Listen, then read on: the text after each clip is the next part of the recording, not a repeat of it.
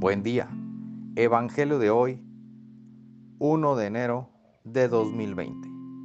Mi nombre es Ignacio Salinas. Pertenezco a la Iglesia San Patricio del Ministerio de Estudio Bíblico Nazarenos Católicos.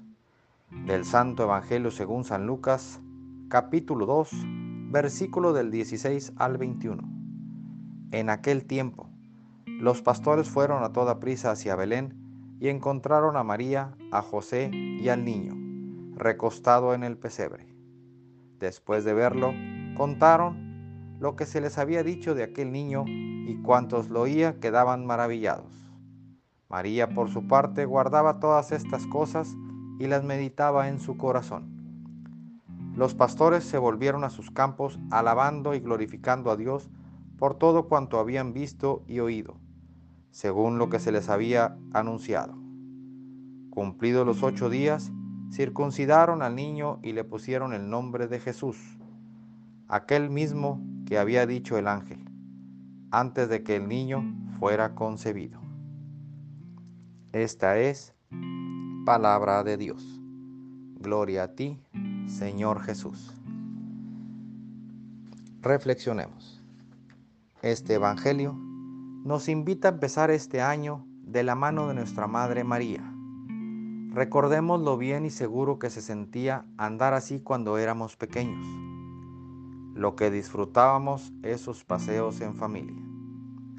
Transmitamos esa seguridad, esa paz a nuestra familia, para que este año que comienza no nos tome por sorpresa. Mantengámonos unidos para que seamos más fuertes en la fe y podamos cumplir nuestras metas.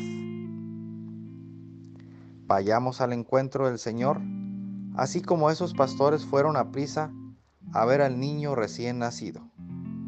Todos los días nos espera nuestro Padre con los brazos abiertos en cada santa misa.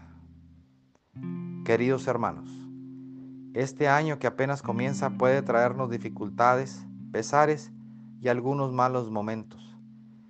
Pero no dejemos de estar felices, porque recordemos que estamos felices porque tenemos a Jesús en el centro de nuestras vidas, porque Jesús está en ese pesebre que preparamos día a día, ese pesebre que es nuestro corazón. Feliz inicio 2021. Oremos. Nada te turbe, nada te espante todo se pasa. Dios no se muda, la paciencia todo lo alcanza.